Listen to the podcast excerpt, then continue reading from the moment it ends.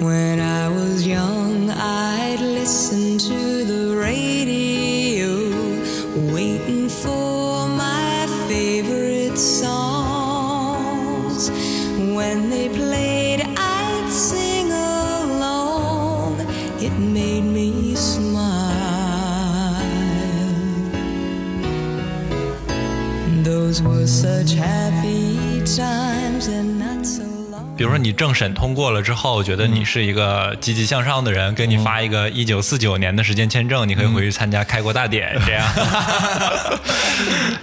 因为很有可能我们现在是在一个大的意识的控制下，然后有无数个小的意识，我们就是其中之一嘛，然后被对存在地底下，因为地表已经不适合人类居住了，全是 AI 在上面捡矿石之类 的。哦，对，然后我们全部都生活在地下，然后有一部分人的躯体还在维护着这个机器的运行，还是一大部分人就已经死去了。哦，我知道你说的这个情节。然后那个宇宙中有一个飞船吴京开着它去撞木星， 哎，狗行千里吃屎，狼行千里吃肉。其实我回到过去没吃这一坨屎，我也会吃下一坨 屎这种。可能国家也好，或者说整个社会也好，嗯舆论也好，都会对你做一些限制。可能有一些年限我们是不能去的，对呃哎嗯以免你去更改我们整个对嗯国家或者说形势的一个发展。 这个很有意思。对人人人都是 chairman， 对，可能大家都回到那个时势造英雄的时代，然后去嗯 都变成了历史伟人，所以我们也要对这些嗯呃时间段可能做一些规避。穿越回来的人说服你，你又不相信，我们会不会陷入到一种宿命论当中？ And the good times that I had make today seem rather sad. So much has changed.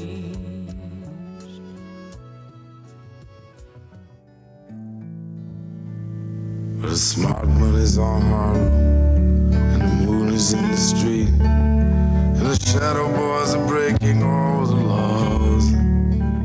Hello，大家好，欢迎收听这一期的隔壁电台，我是刀崔。我是老王，我是薇薇，好，我们三个人今天凑在一起啊，其实刚刚也忆苦思甜了一下，回顾了一下我们电台从二零一四年走来这些风风雨雨啊，我们就感叹是否能够回到过去重来一遍呢？哎，那这个其实跟我们今天的主题就很相关了。哎，是我们今天其实就想跟大家聊一下时间旅行这个话题啊。其实这个话题在网上一直是一个被大众娱乐消费的这样一个话题，无论是影视作品还是文学作品，其实都提到了这样一个概念。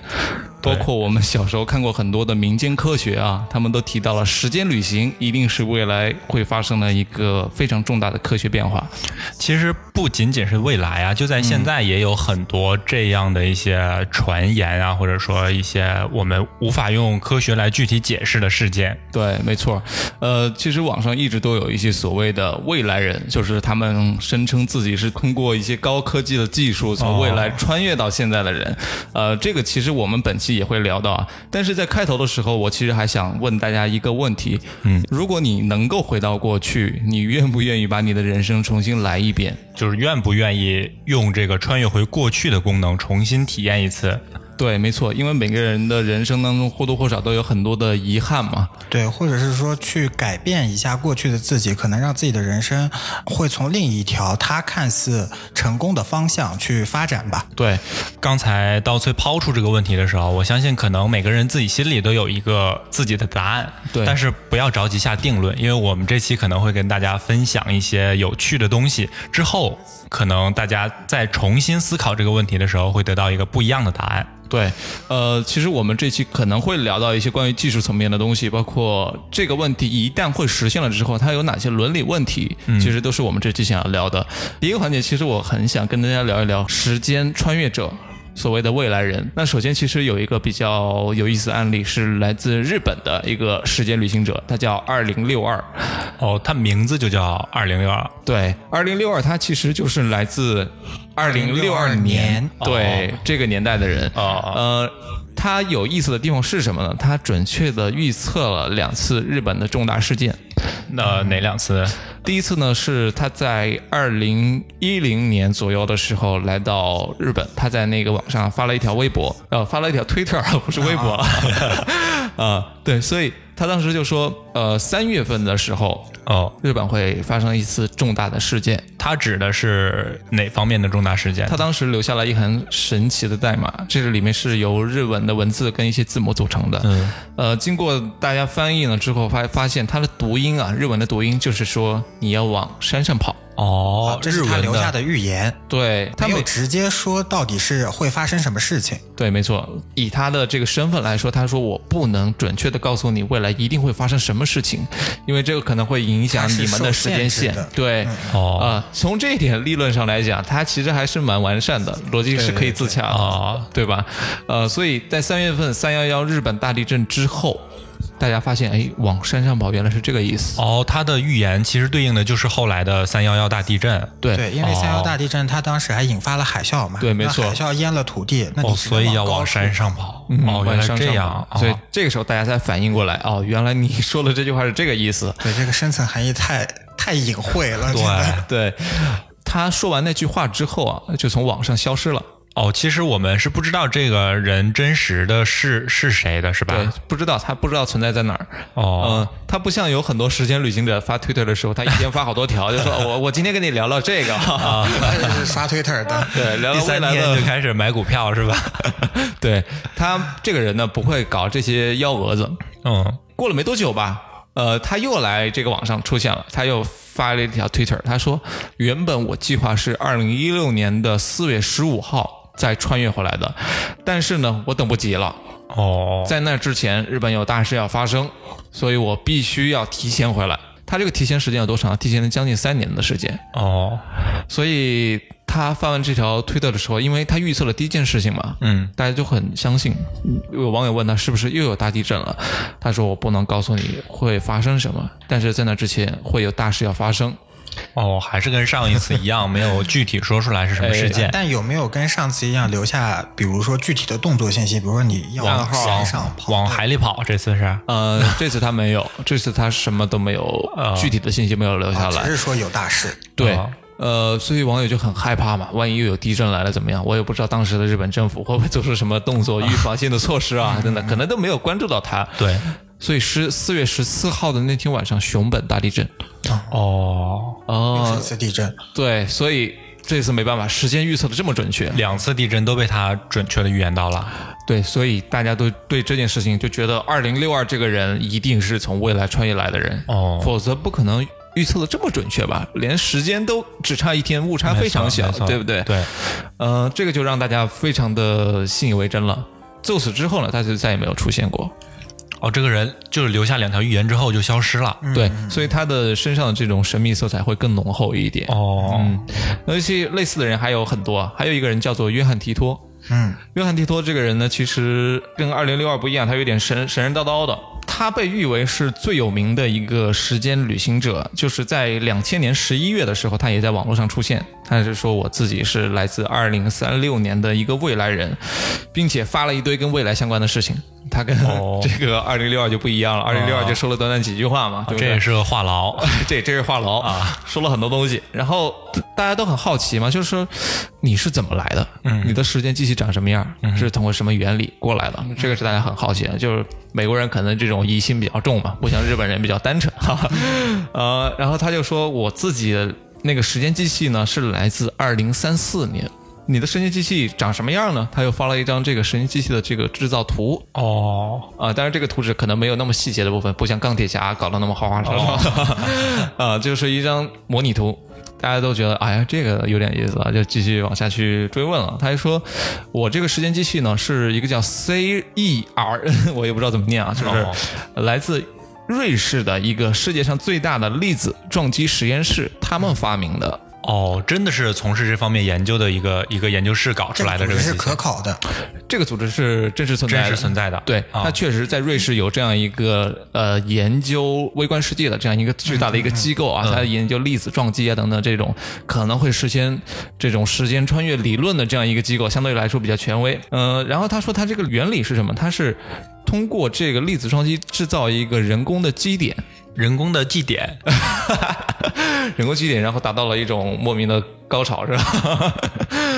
人工的基点奇异点嘛，可能可以这样说，大家会比较容易理解。奇异点呢，就是在黑洞中心的那个物质是质量最大的那个物质，但是它的体积可能没有那么大。通过粒子撞击可以制造这个，就是可以实现人工黑洞。 哦，实现人工黑洞呢，其实就可以实现这个时间穿越了。就是所以很多学者就觉得你这个理论是站得住脚的。哦，它是经得起推敲的这样哎一没套错理论。同时呢，它这个装置呢是一个引力装置，据他所说，哦这个引力装置因为它的质量非常大，嗯所以它一年只能启动两次，还没有进入民用阶段哈。它的最大的难度不是穿越本身，而是在寻找这个坐标啊。嗯嗯，因为哦比如说我我现在坐在这个位置，我想说我要穿越到十年前我的这个位置，因为宇宙里面的各个行星都在转呀。对，是在一直运动的状态。所以你要定这个坐标的话，其实十年前的这个坐标不是你现在的这个坐标了。没错，所以一下穿越到墙里， 对，所以卡在里 面。这个难度就很大了。所以他说他这个机器的这个穿越的时间长度啊，只能在六十年，不能太长了。如果再长的话，它这个误差就会非常大了，就不知道把你传送到哪儿了。就是计算这个空间坐标的误差就会变大。对，没错。当时那个经纬度这块是没有城市的，也是对没有，嗯，没有城市还好，空旷还好。如果是有城市的，你真的是穿越到墙里边儿。对，对，就很复杂了，对不对？所以他这样一说的话，要各方面的理论支持，就让大家相信，哎，你这个真的是有点可能性对，啊。逻辑是说得通的。哎，对不对？嗯，是我刚介绍的这两个，就是一个特别有名的， 来自未来穿越过来的人，哦对不对今？年六月二十三号的时候，就在豆瓣上有那个 KFK，、哎我不知道大家知不知道这一个对。然后当时还在豆瓣上引起挺大轰动的，嗯，就他当时是呃一直在线回答一些问题，然后这些问题的话，基本上是可以经得起推敲的，对它是塑造了一个整体的价值观和穿越观在里面嗯的，所以是大家都会感觉他说的话是有可信度的。对，我也看了这个人的相关的一些资料啊，就是我觉得可能信和不信他的人，嗯可能是占各占一半吧。嗯呃，信他的人可能会被他的所谓的世界观给打动了。可是，在我来看的话。呃，也有很大的可能性他是假的，我我是不太相信他的，是因为什么？他选择了豆瓣这个平台， 就本身就有一定的魔幻色彩。 他为什么不会选择一些更专业、更权威的一些论坛，或者对是啊，嗯对就吧比如为什么不来我们隔壁电台做这个分享呢？哎是不是？ 你们这群民科，对，所以这是一个方面了。但是还有另外一个方面，我觉得他更像是一个算命的人。嗯，哦有很多算命的人也会跟你说，哎，你未来会出现什么样的各种各样的问题，过去是不是受到了一些伤害啊 等等，对，很很像就这种说一感些觉那个。模棱两可的，让你对总觉得是他说的是对的这 种。嗯，没错，而且最可笑的，也最就是让人担心的一点，就是这个事情发生之后没多久，它的原帖全部被删掉了，就大家看不到它的原帖了。然后我嗯哦对今天再去找它相关资料的时候，发现该链接是被封锁的，有有有有一些危险嫌疑在的。我嗯就四零四嗯了。对，呃，它不是四零四，就是你还可以点击，但是它就一直在告诉你说这嗯个链接有危险。呃，然后我一点就是性感荷官在线发 牌，哎，你是哪个链接啊？ 对，里面有一个问题还挺好笑的，就有一个网友问说，嗯。未来还有猫狗这样的宠物或者动物存在吗？哦嗯，然后，然后他在里面做的回复也很有意思，说猫和狗这种动物和人还是并存的，但是和人类的关系发生了质的变化。嗯我他妈就有 点慌。是不是反客为主了？对啊是不是？啊、以后猫吸人了都是。 对，呃，有有时候猫可能会这样想，诶，我身边的这个人类，我不会是它的宠物吧？ 对，这个也很可怕哈。对也很可怕不过刚刚说的这三个人啊，其实都是从未来来的人，嗯对不对？对他他要穿越到我们生活的时代，告诉我们一些信息。对但是有没有从过去穿越到现在来的人？我们就是嘛，刚才不是你是从上一秒啊穿越到现在对，来的穿？越到下一 秒，就是有一个基辅的人嘛，就刚才我们在准备材料的时候也有聊到这个人。嗯对哦呃，在欧洲有一个国家叫基辅，然后 哦，乌克兰的首都。对对对对，这个科普很到位啊。然后在零零年前后吧，他穿着就苏联的服饰，然后带着一个老款相机在街头。哦后来呢，发现他的很多动作都很怪异，觉得他在探索一个未知的领域和世界一样。然后、呃，警察就把他拦下来了。警察拦下来之后就要他身份证嘛，结果发现他是一个非常老旧的前苏联的身份证。当时苏联已经解体大概、呃七八年了吧。就九一年解体，对对对，就很久了，嗯这还好，赶快补刀了，不然 这次科普就 一年。对，结果发现他这个前苏联的老身份证嗯是真的，然后呃就觉得他是不是在恶作剧嘛？哦，他拿出来一张真的非常旧的身份证，嗯对对对，嗯然后发现他的背后写了一行字“办证幺三六”，哎，那这个这个身份证是他自己的吗？嗯对是他还是自己说的是他的爸爸、爷爷这样的？跟他本人是对得上号的，一模一样。嗯，然后身份证信息也是正确的。哦然后呢就觉得他是不是神经病，就把他带到精神病医医院去了。对，嗯，然后到精神病医院以后，嗯，这个大夫就去给他做一系列的检查，发现他的精神也是 OK 没有问题的，是正常人。嗯哦然后呢，就发现他这个相机啊，是已经二三十年前就停产的老相机，哦但是里面的照片和胶卷还在，就把它洗出来。洗出来之后，发现里面有一个和他合影的女人，嗯，然后就去俄罗斯找到了这个女人。嗯找到这个女人之后呢，发现说这个女人。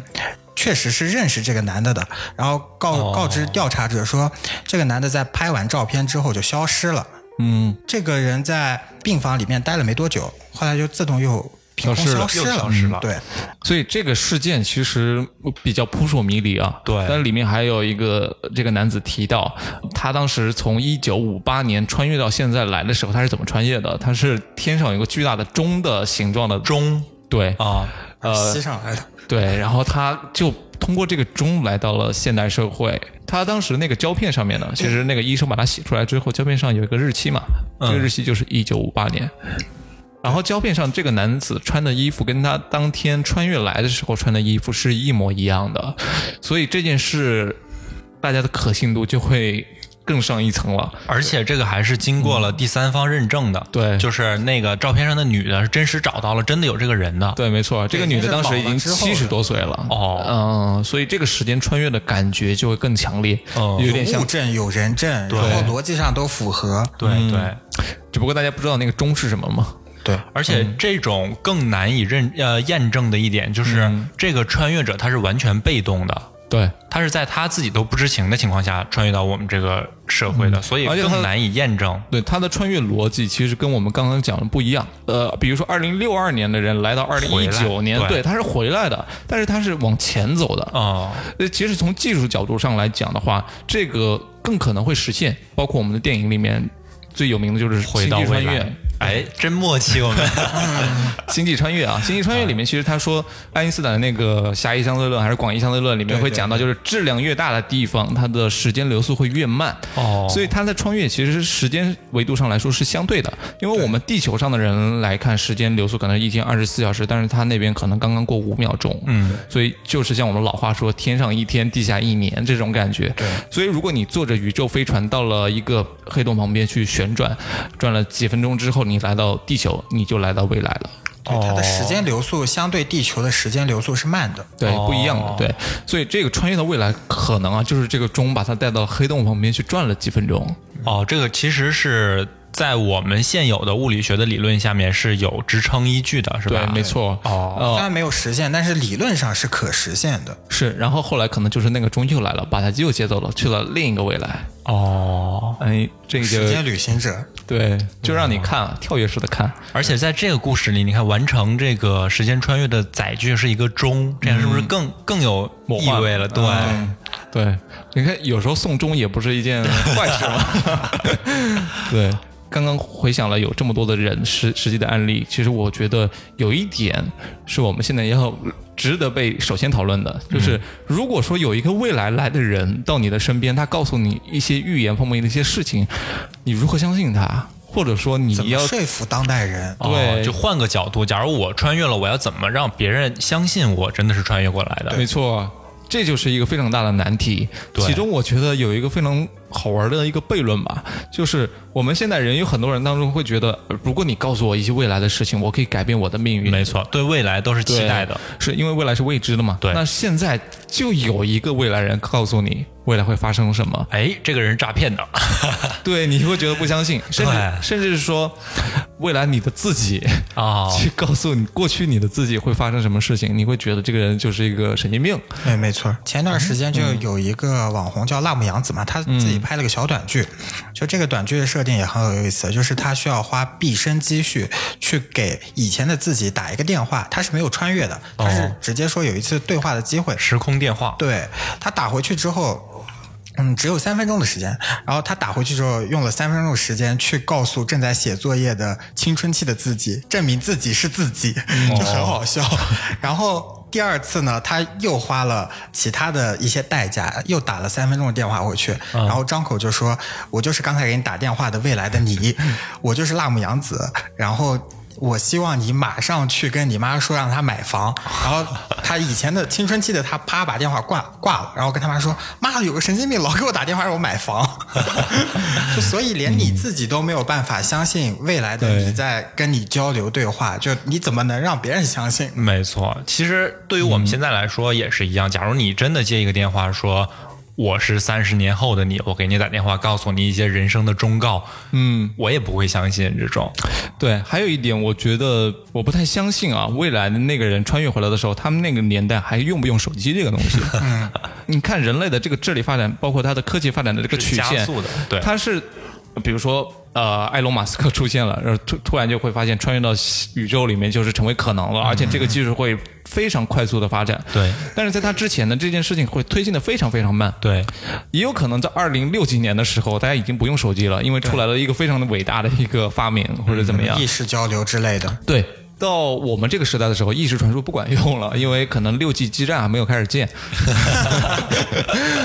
对，所以这个事情就不可能发生了。所以刚刚我们就说了，穿越回来的人说服你，你又不相信，我们会不会陷入到一种宿命论当中？就是其实即使真的有人从未来试图改变我的生活，那我也不会相信的，我还是按照我原有的生命轨迹去走下去。对我无法改变我本来的这个宿命。嗯，嗯，所以我觉得意识是不可能呃逾越这个其他东西的。所以你的生命，你的所谓的命运啊，可能就是被固定下来的，就是按照这条线来走的。嗯就刘同有一本书叫《我在未来等你》，最近也要变成电影儿了。然后，哎，又蹭了个热点。然后太恶心了。 然后就是里面这个主人公呢，他就想穿越到十七岁高考之前，然后去看看自己，然后去帮助自己改变自己。以前是学渣，想把自己改变成学霸，嗯，但是呢，回回去了之后，他发现他只能跟自己打成一片啊，而不能把自己真正的改变，嗯，哦因为对方根本不相信他，所以可能即使他是相信宿命，或者说。他有有办法，或者说有能力去跟以前自己做互动，但可能这个时间轨迹就是没办法改变的，就没错迫于一些其他的因素，就是没有办法改变。从这个角度来看，也挺悲观的。嗯， 就所以其实还有一个角度来思考这个问题哈。假如我们认为未来是无限长的，那未来的技术也是无限发展的。对那。总有一天会技术发展到一定的程度，说可以呃随意的穿梭回现在这个时空。那为什么没有人大批的科学家穿梭回来来对我们进行技术支援，让我们在一九五几年的时候就进入到五 G 时代呢？嗯，所以这个也说明刚才我们提到的那个宿命论，就是其实我们这个轨迹啊是不那么容易被轻易的打断的。对，在某个年代的集体意识一定是高于一切的，我觉得，对对因为。比如说，未来有一群人过来了，带着他们先进的手机、什么对电脑、手机、电脑到了古代，去跟那个年代的皇帝去说：“哎，你看我们这个东西多厉害 啊！我给你建五 G，我给你来建四人 G。” 拉下去斩了，对他们的当时的宗教，包括他们的那种王权的价集值体观啊意识，各个对方，面，他是会觉得 相信你的。你是来自西方的邪教，对，你怎么还是说普通话？ 我们明明我们的首都在洛阳，我们要说西安话，都是河南 话、西安话，对你还跟我说普通话，对，当时普通话可能还没有发生，还是方言。所以就很难说服他们，所以集体意识可能会对你进行控制，反而你穿越回去你会有生命危险。对，包括你穿越回去带来那些东西，你也无法使用嘛，是不是？所以这个其实停留在我们的想象当中。呃，还有一个问题就是，刚刚我们说到，如果我们穿越回去想要改变的话，其实我们有能力去做改变，包括一些自然灾害，我们可以开着就是我们先进的这个宇宙飞船或者怎么样，把那一群人给救了。哦， 改变他的命运。嗯，但是呢，我们是不是就从此站在了一个上帝的一个角度，去可以我是左一右别个人的救命世运？主这样，对我我去可以左右别人的命运，嗯其实就是像很多超级英雄一样嘛，嗯像漫威一样。 我觉得漫威里面有一点，它是为了拯救全人类的一个共同的灾难，嗯并且扭转这个局势，是对所有人都是有利的。但是一个小的灾难，它其实可能是影响了一小波人，没错但是对呃，人如类果历史进程是没有什么大的改变的。那如果我们改变了他们的命运，是是不是说就有其他人的命运同时也被左右了？对，所以，如果我们以一个上帝的一个视角去改变别人的命运的话，是否是道德的？我觉得这个也是，如果有时间机器的话，他们应该思考的一个问题。对，嗯，对，这个是我们刚刚通过这个时间旅行引发的一些一连串的一些思考，思考对不对？呃，那么时间旅行它的现实意义，就刚刚我提到，它可能会有一些商业化的变现上的一些一些一些计划等等，是不 是？所以我觉得这个就是更有意思一些。其实大家也可以想一想，如果真的有时间旅行的话，第一批出现的商业化的产品是什么？呃我觉得话，这个可能跟我们现在，我们都已经把它定义到时间旅行了，那肯定是跟旅行产业和旅行生态是挂钩的。对比如说像飞猪啊、途牛啊、去哪儿啊，哦然后这些平台呢，它可能出现了一系列的定制游，然后这个定制游包括说，呃，一些高端的定制，比如说你直接回到过去参加某一场演唱会，然后嗯低端一点的，你可能直接回到以前，然后去做一些忆苦思甜，呃，吃吃草根儿 啊，或者说呃朝九晚五的农耕男耕女种男耕女织的一些作息时间啊，这种的嗯一一些低端旅行，甚至慢慢的可以逐渐发展成一个周边生态。嗯，然后我可能没有钱去，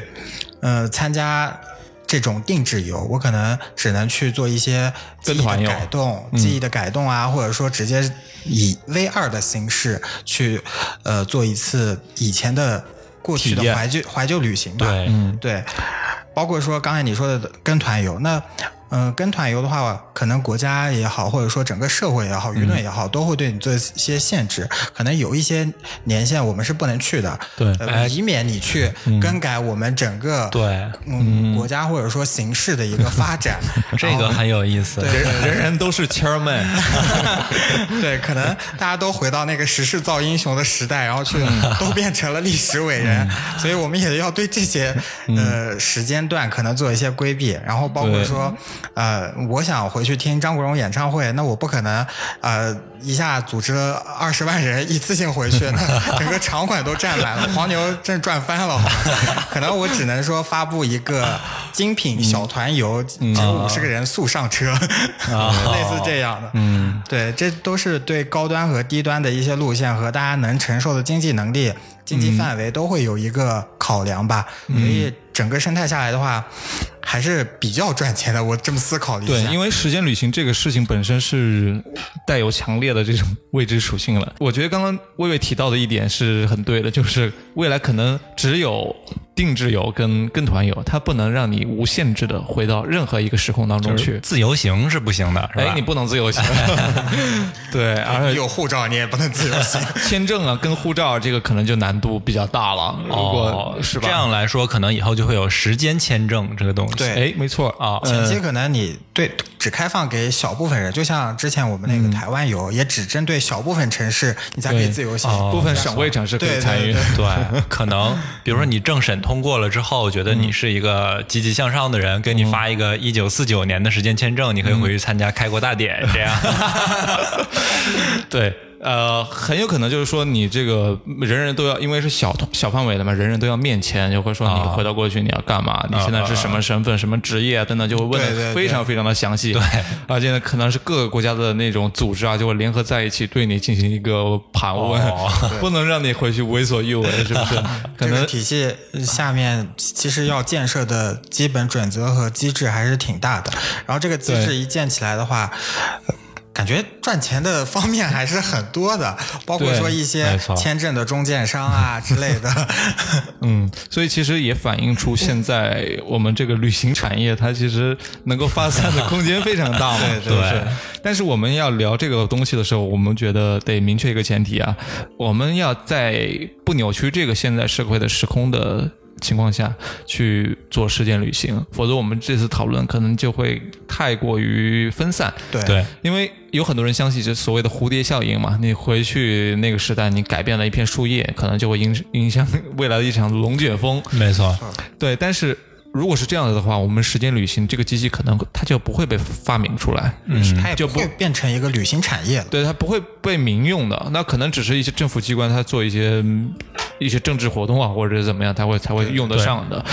而且其实这个逻辑来说的话，本身就是有悖论的。就比如说我在时间机器发明了之后，回到过去把时间机器发明者杀死了，嗯，那是谁杀的呢？这本身就有一个悖论在，所以我们祖父悖论，哎对，你说的这个想起一个电影儿，这个电影儿叫《时间旅行者》，就是他回到过去，见识了以前未变性之前的自己，然后生下了自己，生下了自己之后，把他培养成一个新的时空特工，然后让他升职加薪，再回到以前给自己定任务，最哦后定完任务之后，最后又自己杀了自己，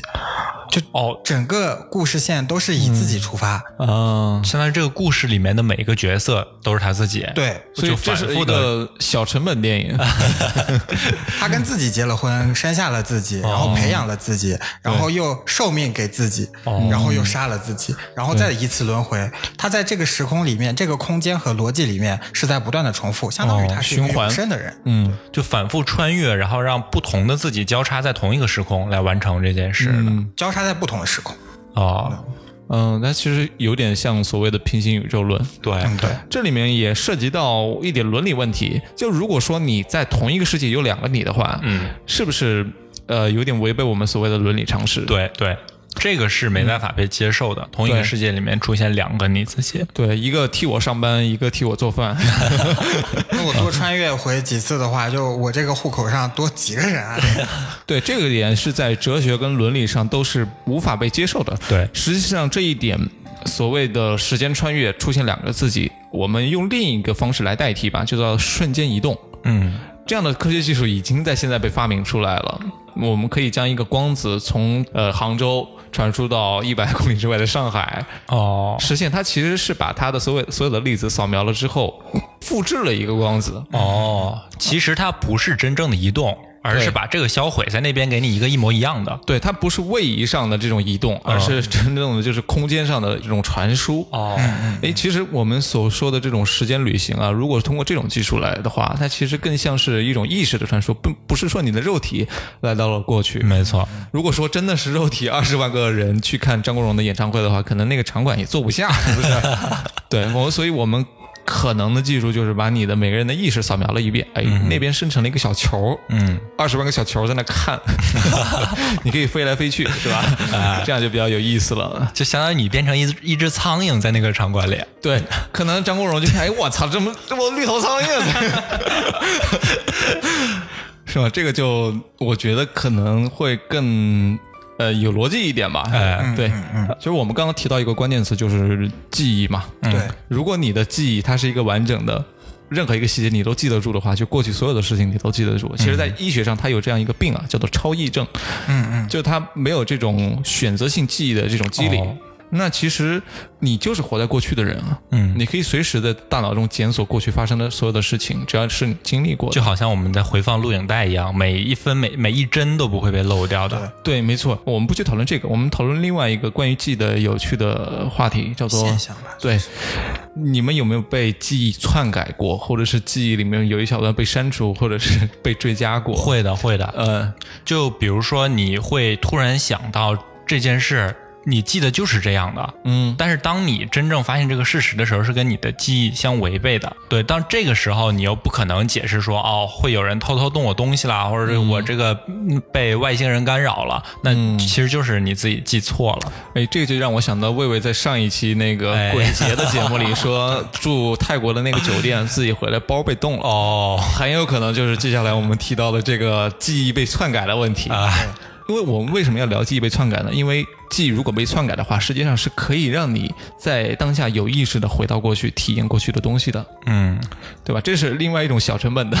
时间旅行的，没错，对，更有可能在现在被实现的哈。可以民用。对，民用对对对对这个叫做曼德拉效应。哦，曼德拉这个人呢，大家都知道是这个南非总统嘛，南非总统啊对不对？呃，他在二零零三年的时候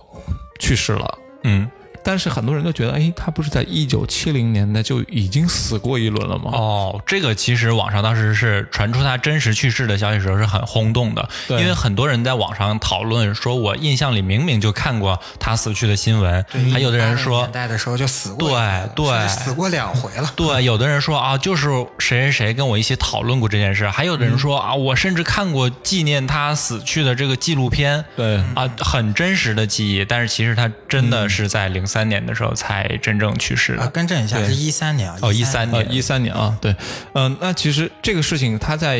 那个心理学上有个讲法叫做曼德拉效应啊，哦就是说一群人的集体的记忆在不受外界影响的情况下，集体错乱了。嗯，这个叫做曼德拉效应，这是类似的事情，还有肥猫嘛，就是郑则仕， 对，就被人说过死了好几回了。还有五马，我不知道你们呃有没有对感觉，是 啊发现五马好像最近才死，但其实嗯从小到大已经收到了很多五 马去世的消息了。是在这个曼德拉效应里面有一个案件哈，嗯就是呃有一天下午有一个男子开着车载着他老婆去兜风，然后有一个警察就把他拦下来了，嗯因为当天下午发生了一起强暴案。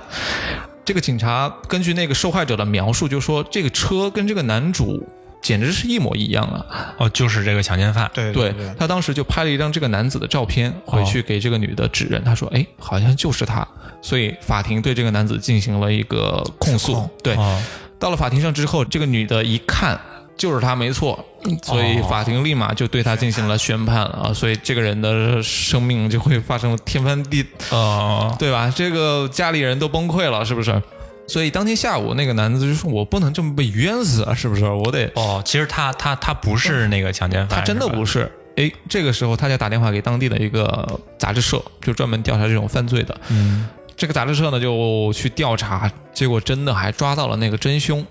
哦，这个真凶呢，其实自己就说我我是对他进行了强暴，并且我还犯了五十多宗类似的案件。哎呦，这个真凶承认了他的犯罪事实了没。错，呃对，其实这两个人长得一点都 不像。呃，在那个法庭上呢，为什么会出现这种错误的指控啊、嗯这个有个心理学家叫伊丽莎白，他就很感兴趣，所以他就去研究这种现象嘛，就是所谓的曼德拉效应。嗯他调查了美国有三百位的这种冤假错案的这种受害者，嗯，其中百分之七十五呢都是被错误的指认的。哦，所以这个概率其实还是蛮大的啊。你看，有一半以上，四分之三的人都是被错误指认的，受冤枉的。而且其实这种都不是那种长得像的，比如把对赵英俊认成雪村了这 种，把赵王珞丹认成白百合这种， 哎，对你这个真的，这个热点蹭的真好。呃，这个倒还好。你说的这两个人还长得挺像，很多人都是长得就是完全不一样。那为什么？就是在那种高压紧张的情绪下，很多人都会被错误的指认出来。哦，记忆是可以被篡改的。呃，所以记忆被篡改这项技术呢，在心理学上其实是有被应用的。哦，其实是可以，就像刚才你说的这些强奸案的这个例子里嗯面，其实是被动的被篡改的，是吧？对对其实是可以通过一些心理学手段去主动达到这个效果的。没，错，哦啊呃，就是有一个非常著名的心理学家叫做弗洛伊德。哦，啊弗洛伊德，呃，弗洛伊德他提出一个理论说，很多人的精神病是因为受了刺激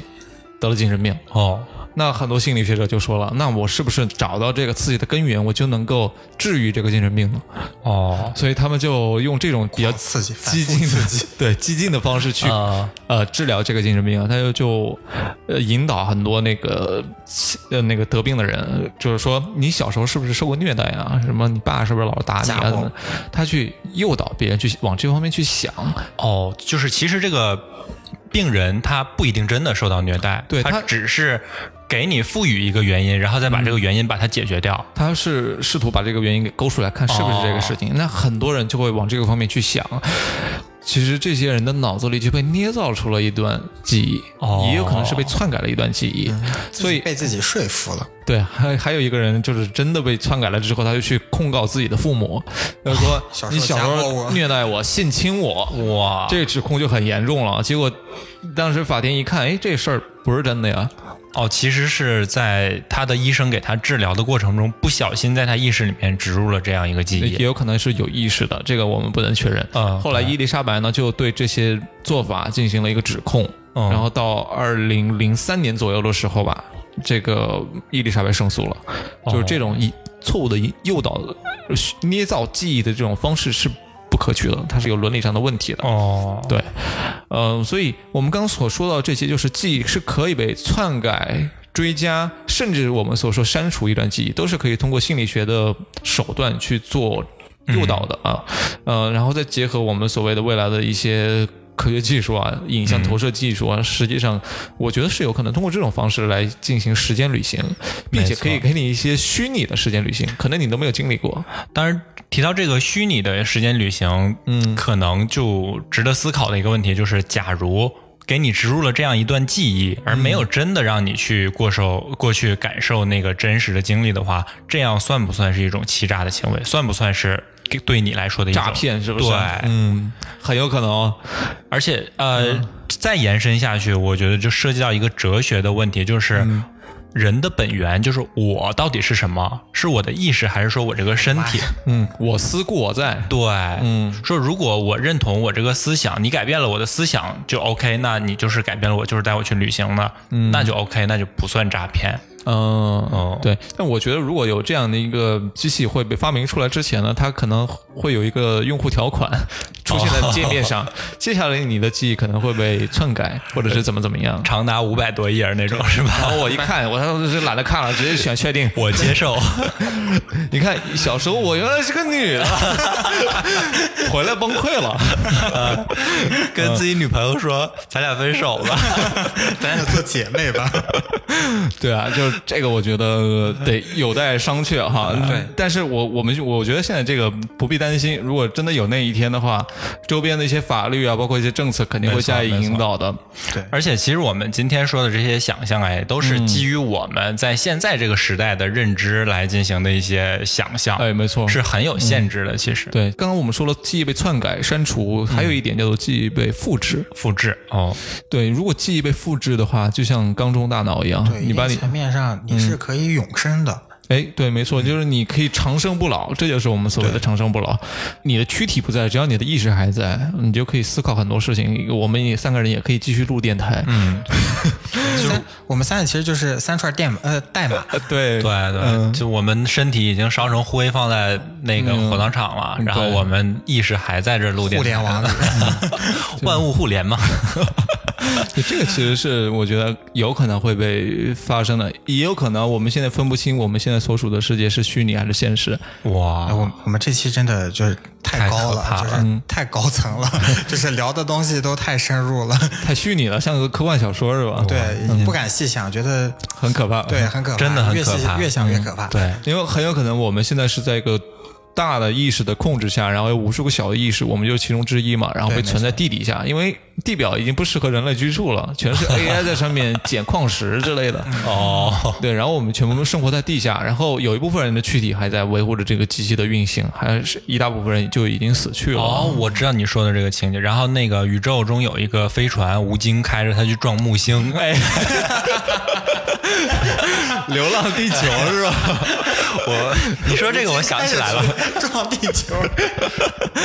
啊、对。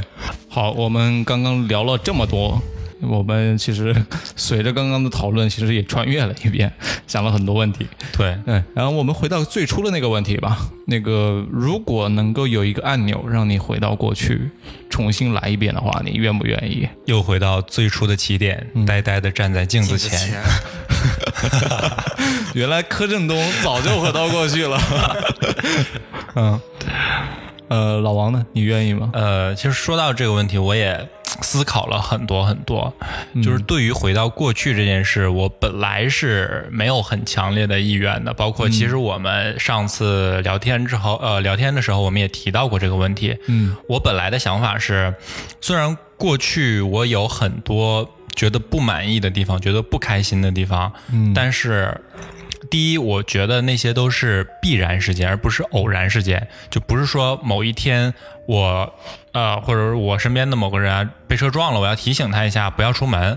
没有这种偶然的事件，都是那种怎么说呢，就一定是会发嗯生的。对，就是狗行千里吃屎，狼行千里吃 肉。其实我回到过去没吃这一坨屎，我也会吃下一坨屎这 种，所以。江山易改，本性难移。对对，所以我觉得就是在这种， 我觉得挺好吃 的。我觉得在这种没有偶然的事件的情况下，我、我没有力量去改变什么。嗯啊、其实我觉得，就是人的知识是可以被改变的，就是你的知识跟你的所谓的智慧是可以通过一些经历没来错改变的。但是对你的个人的性格，包括你选择知识的方式，怎么使用它，其实是很难被改变的。对对因为这是可能是人的本身的，因为基因问题啊、生理问题啊等等各方面的因素去导致的。所以，其实老王刚刚让我讲的，其实也很有感触。我对回到过去愿不愿意，其实我是持一个不愿意的态度呢。哦，回到过去，我就算能够重来一遍的话，就像你刚刚说的，我我有很多坑可以避掉，但是也有可能会导致有更大的坑在等着我。嗯，就一个人的完美与否，实际上。我觉得这个事情很难判断。嗯如我觉得我现在的生活挺完美的，因为过去的经验告诉我这些东西都是值得的，嗯对就是让我觉得活在当下的感觉很很爽，很骚。呃哦，，过去的话，其实如果有一个时间机器，让我回去以一个观察者的身份去看一看过去的自己，其实我觉得会更有价值一点。嗯，嗯，对，就刚才你提到这个，如果说后以一个作为观察者的这样一个角度去看过去的嗯话，其实我是很愿意回去的，我对嗯会愿意付出很大的代价去回去。就比如说，在我的记忆里，如果嗯说可以把记忆分类的话，那绝对是我。分在 top one 那一类的记忆里面的一个场景，就是在我童年的时候，嗯呃，我姥姥带着我和我表弟在秋天的时候，在那个稻田里面捉蚂蚱啊、哦以及夏天的时候在河里捉鱼，然后去山上采蘑菇这些天这伦些之时乐光，呃，对，就像儿歌一样那种嗯很单时光纯的感觉对对嗯对，然后包括其实我姥姥已经很多年身体不好了，现在只能坐在轮椅上，有些嗯这样每次回家的时候看到她，现在又想到那个。其实这个是很难过的一件事，对，嗯所以就很愿意再回去，再经历一次，再感受一次那个美好的记忆。嗯，是这这种美好的记忆，其实我的活了二十多年，我有很多美好的记忆，但这个记忆它是否是真实的？对，也有可能你回到过去，你一看原来不是那个样子的，嗯它可能只是一个平平无奇的一段记忆而已，嗯嗯嗯只是因为你当时你觉得很美好，所以你把它记下来了。所以说就是你会更愿意让它让那份美好保留在你对我的记忆里，它模糊的更模糊一点，我觉得更美一点。呃，不愿意去再看一次，让它对太过真实。对，它暴露在你眼前的时候，你可能就没有那么爱了。对对，没错。嗯，是，所以在我眼里，我是这样想的。另外一点让我想到了一个有趣的现象啊，如果有时间机器回到过去的时候，我觉得我我会让文学家，呃或者是一个诗人，或者是一个艺术家去穿越到过去，而不是让全人类都有这个权利。嗯、其实，在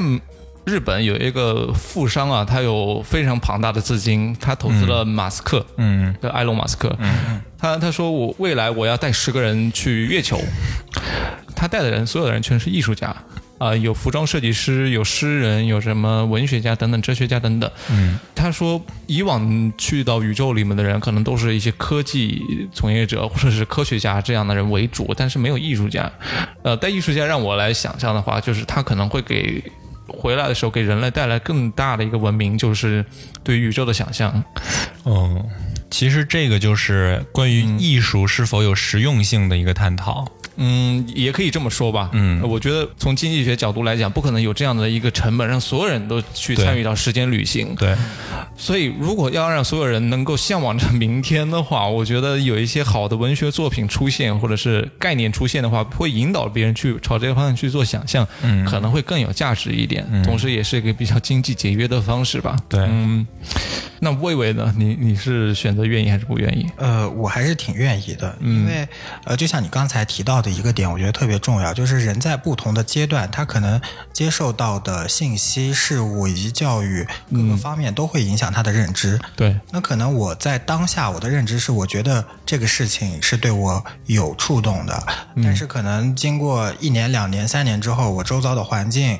我对接的业务、呃我的工作都会让我产生改变。我可能觉得这个事情在三年之后的我在看来的时候，就已经不是那么特别重要，对我有触动的。嗯但是我发现，我经过几轮的思考之后呢，我发现就这些事情，不管是三年前的我去看待，还是两年前的我看待，还是现在的我看待，我觉得我还是有遗憾的，就我还是不满足的。我希望说我当时可以再回去做一次重新的选择，再做一次重新的改变。就举个比较实际的例子来讲，就是我对我高考成绩是特别不满意的。我觉得我如果再回到以前，我可能会抓紧时间努力学习，再给一次改变自己的机会。嗯就可能高考对于我来讲是一个是一次改变人生的机会吧，可能我会享受到更好的资源和去抓住机会它嗯对对对对。然后从我个人出发来讲的话，我们上周也一起聊完天儿之后，我就在自己的朋友圈发起了一个话题。我就问大家，我说你们愿意回到过去呢，还是去未来呢？就百分之九十的人都是愿意回到过去的。我发现，我总结了一下，我发现大家都是不满足的对现状，就大家都是想去通过自己私欲的一个。你就自己的个人欲望去做一个改变和满足。我在线下的时候约了一个朋友，我就说，呃，当时很多人都是要回到过去去改变嘛，那为什么你会不想回去呢？嗯然后他说，我想回去的话，就跟老王一样，我只是想看一下我当时美好的生嗯活。我比较看重的是我的现在，我希望把握我的现在。对我跟他聊完之后，我觉得特别透彻，就是其实每一个现在都是将来的过去。对那为什么我不把握好当下和现在，不要让自己的以后、自己的未来再去后悔，再去想着说我再回到过去改变自己，重新做选择？没错，对其实刚刚魏魏提到这个，我特别的有共鸣，因为。呃，现在虽然我对这件事很释然了，但是其实，在有一段时间，包括大一、大二的时候，就高考成绩这件事，一直是我心里一个特别深的执念。我甚至读到大学二年级，我还想要退学回去重新参加高考。嗯，呃，就有很长一段时间都特别觉得自己没考好，想要去弥补。嗯，然后到后来，呃，可能是对生活投降了吧，就觉得服从安排也是一个我们必须做的事。服从命运。对，服从命运，一切都是最好的安排，那你就安排 吧。 美好突然觉得，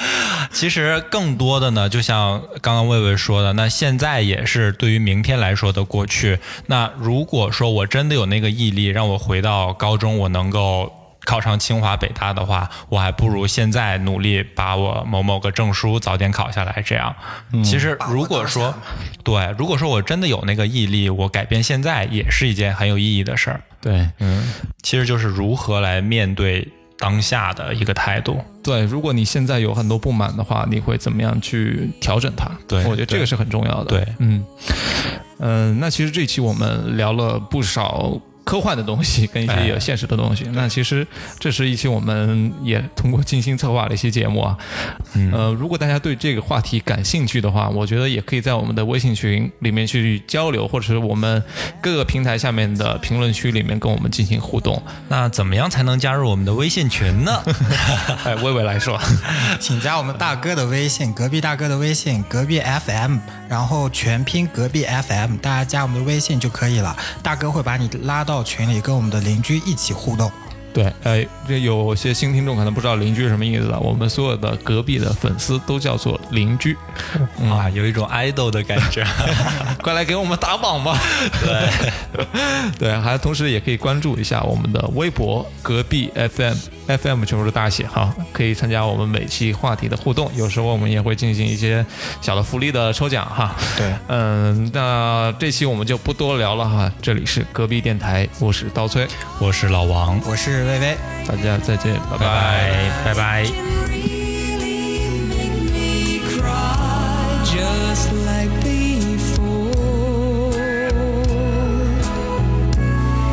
It's yesterday once more.